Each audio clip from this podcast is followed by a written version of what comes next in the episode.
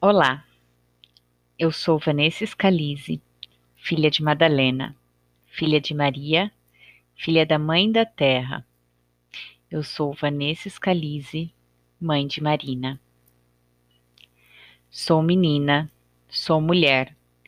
Tenho um útero que guardou sua sabedoria por 11 anos e então, com toda a sua força, iniciou seu compartilhamento com o mundo. Vamos falar sobre a menarca? Nós chegamos a este mundo através do corpo de uma mulher, graças ao seu útero e todo o seu processo menstrual que deu início com a sua menarca.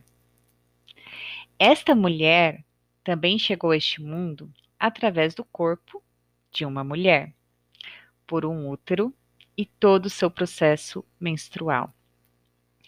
Essa história se repete desde que o mundo é habitado por mulheres, e mesmo assim, esse assunto ainda é um tabu. Todas sabemos que as fêmeas, mulheres, o gênero feminino nos mamíferos sangram. Nós humanas sangramos todos os meses.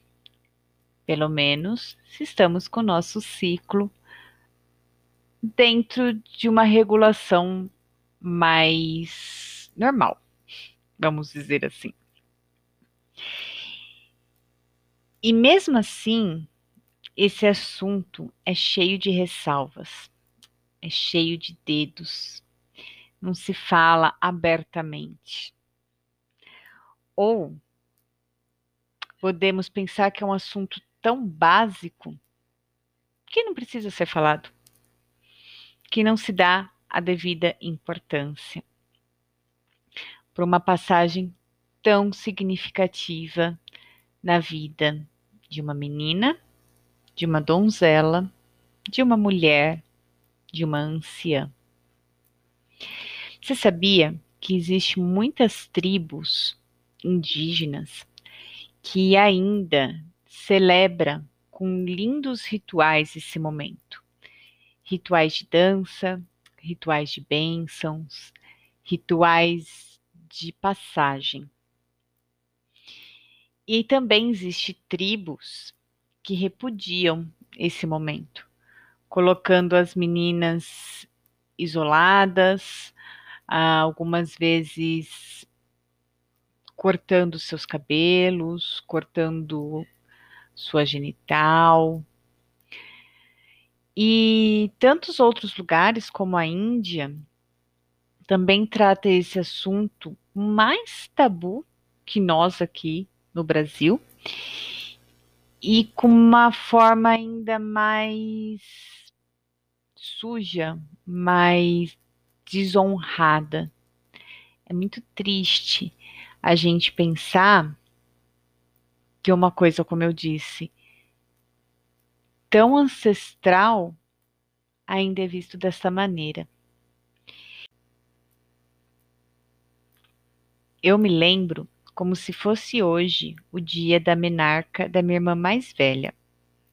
Era 8 de março, Dia Internacional das Mulheres, um dia muito significativo para esse momento da vida dela. Lembro que a minha mãe explicou para ela como se usava o absorvente, a minha mãe ligando para minhas tias, contando para minha vizinha que ela tinha se tornado mocinha. E é, é muito engraçado, porque essa data ficou marcada em mim. Né? E eu não me lembro exatamente quantos anos eu deveria ter, mas entre oito ou nove anos. E também nem sei se nessa época eu já entendia o que tudo aquilo significava. Quando eu tinha 11 anos, que eu estava na quinta série, eu comecei a desejar profundamente a minha primeira menstruação.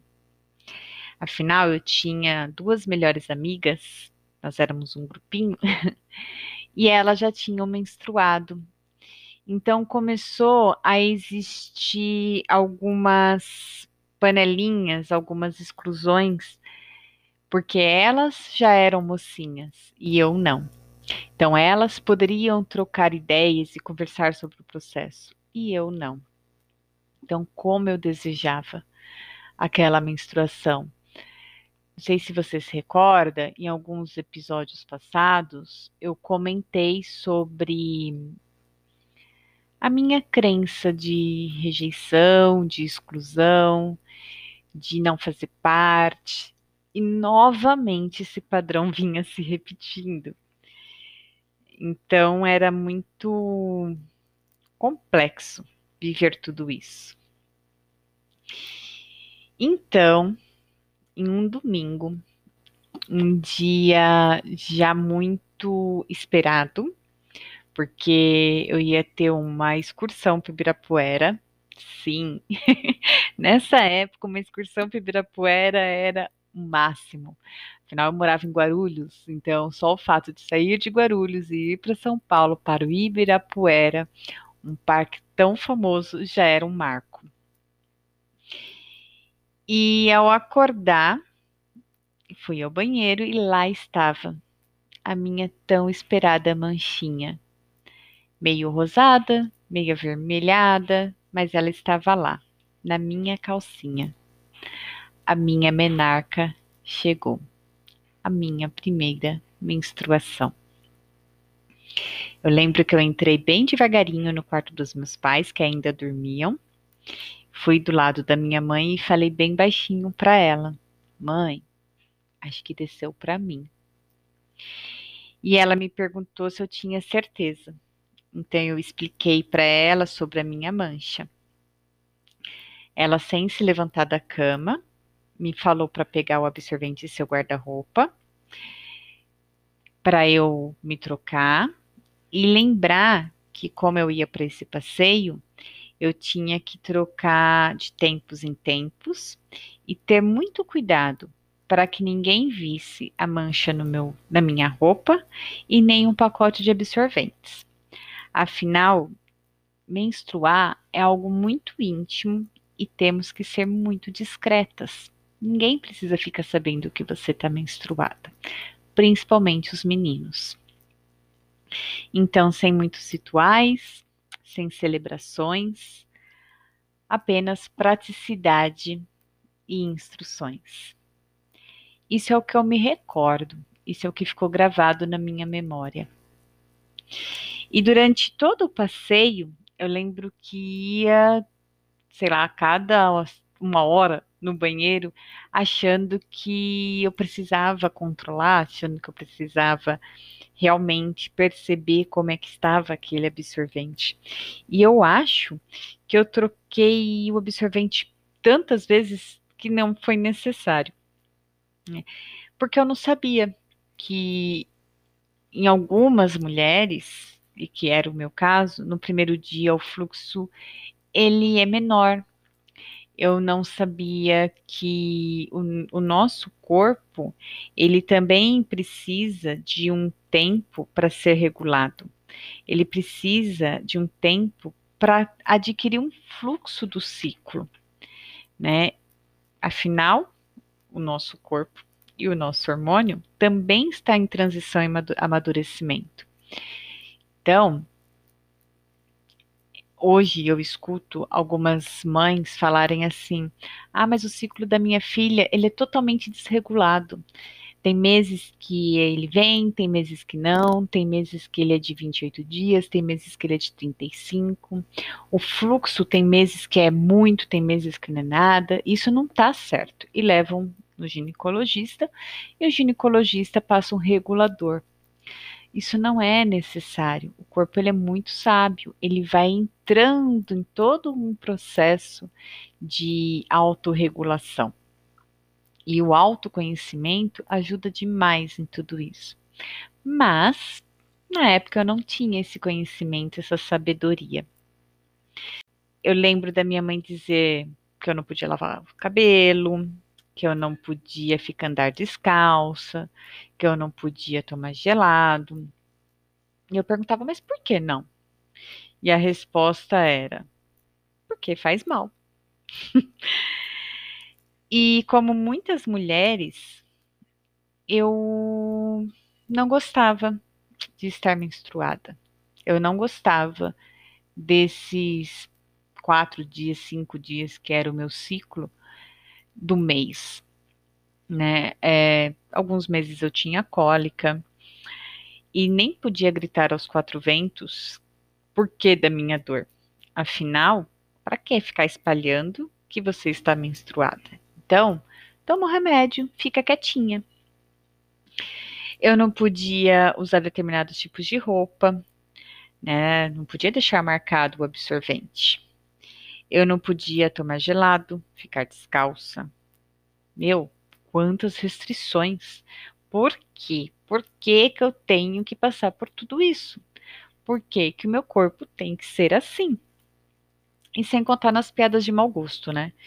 Que muitos e muitas diziam quando eu estava brava, chateada, triste, vinha tão famosa, só pode estar naqueles dias. E claro que eu também não posso deixar passar aqui que que me intrigava muito, que aos 11 anos, para algumas coisas eu era muito criança, mas para outras eu tinha que ter muito cuidado, porque eu tinha me tornado mulher e podia engravidar. Um peso gigantesco. Hum, como assim? Ontem eu era criança, ou melhor, para algumas coisas eu ainda sou criança, mas eu sou mulher? Não consigo entender.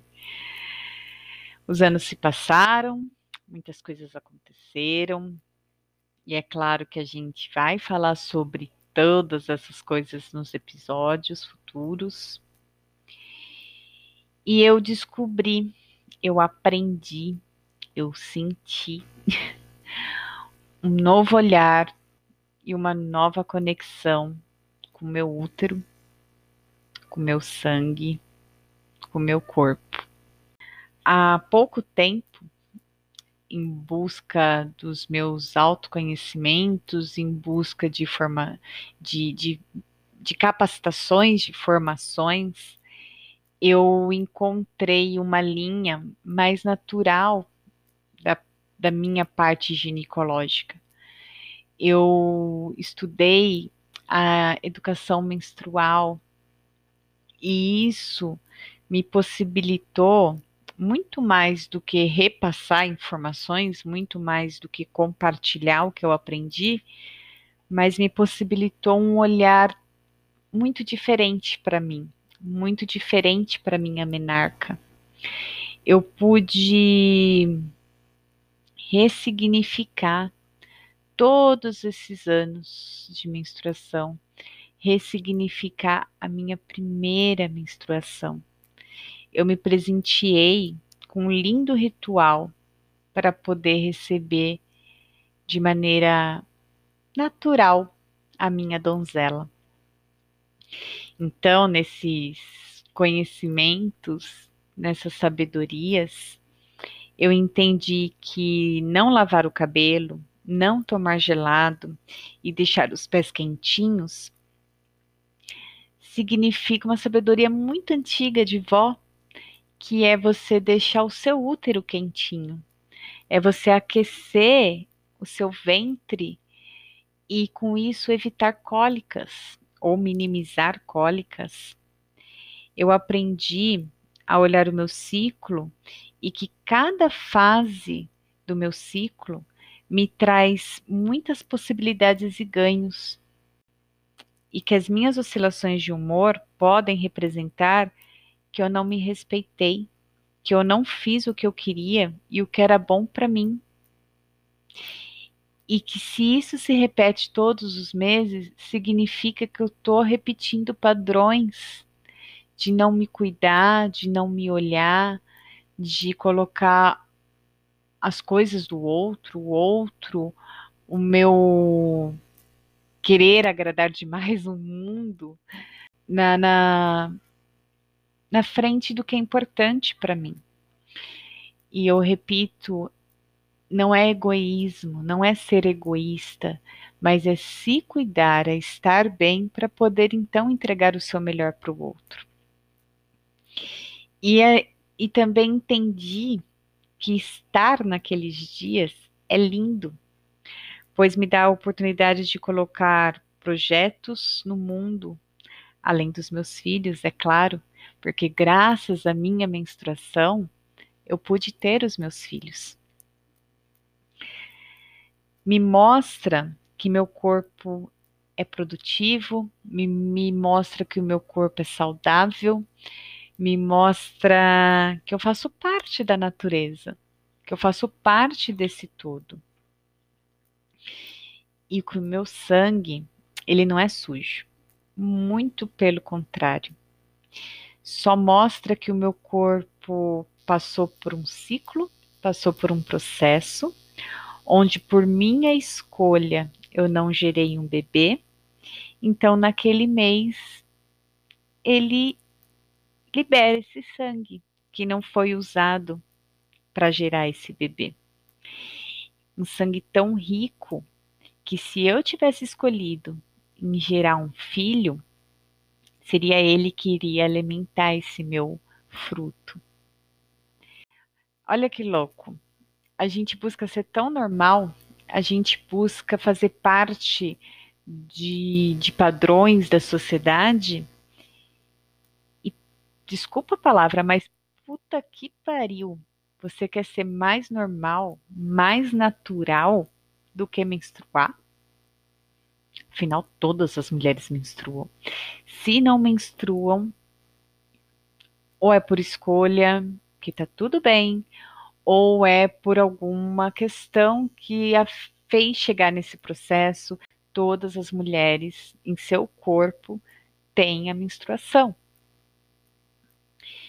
E mais uma vez, eu digo, eu repito, eu enfatizo aqui eu não ouso jamais culpar a minha mãe por eu ter, ter tido a necessidade em ressignificar a minha menarca, por eu ter buscado fazer as pazes com meu útero e com meu sangue.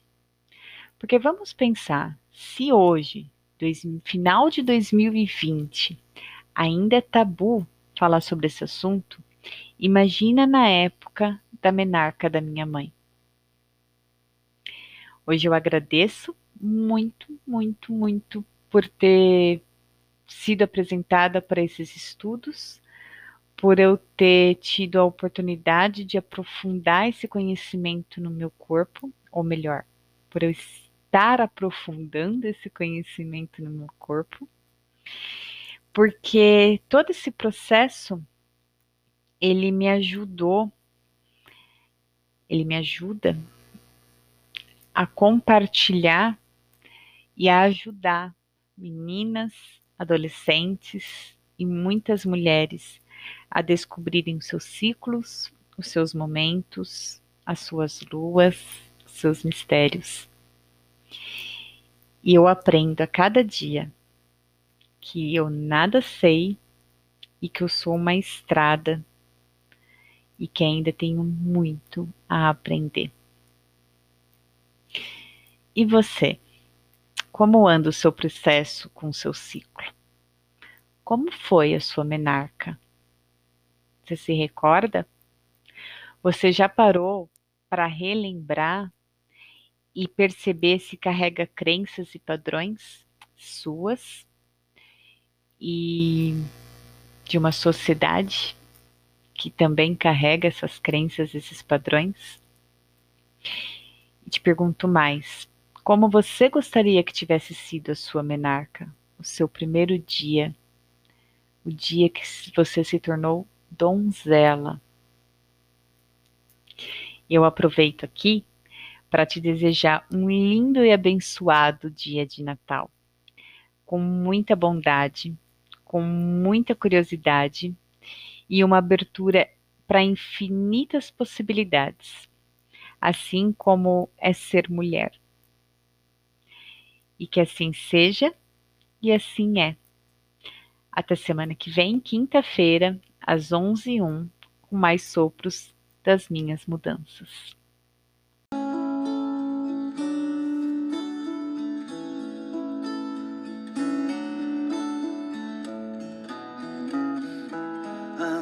Devagar, porque já tive pressa e levo este sorriso, porque já chorei demais. Hoje me sinto mais forte, mais feliz, quem sabe só levo a certeza de que muito pouco eu sei, ou nada sei. Conhecer as manhas e as manhãs, sabor das massas e das maçãs. É preciso amor para poder pulsar, é preciso paz para poder sorrir, é preciso a chuva para florir. Penso que cumprir a vida seja simplesmente compreender a marcha, ir tocando em frente. Como um velho boiadeiro levando a boiada, eu vou tocando os dias, pela longa estrada eu vou. Estrada eu sou. Conhecer as manhãs e as manhãs, o sabor das massas e das maçãs. Preciso amor.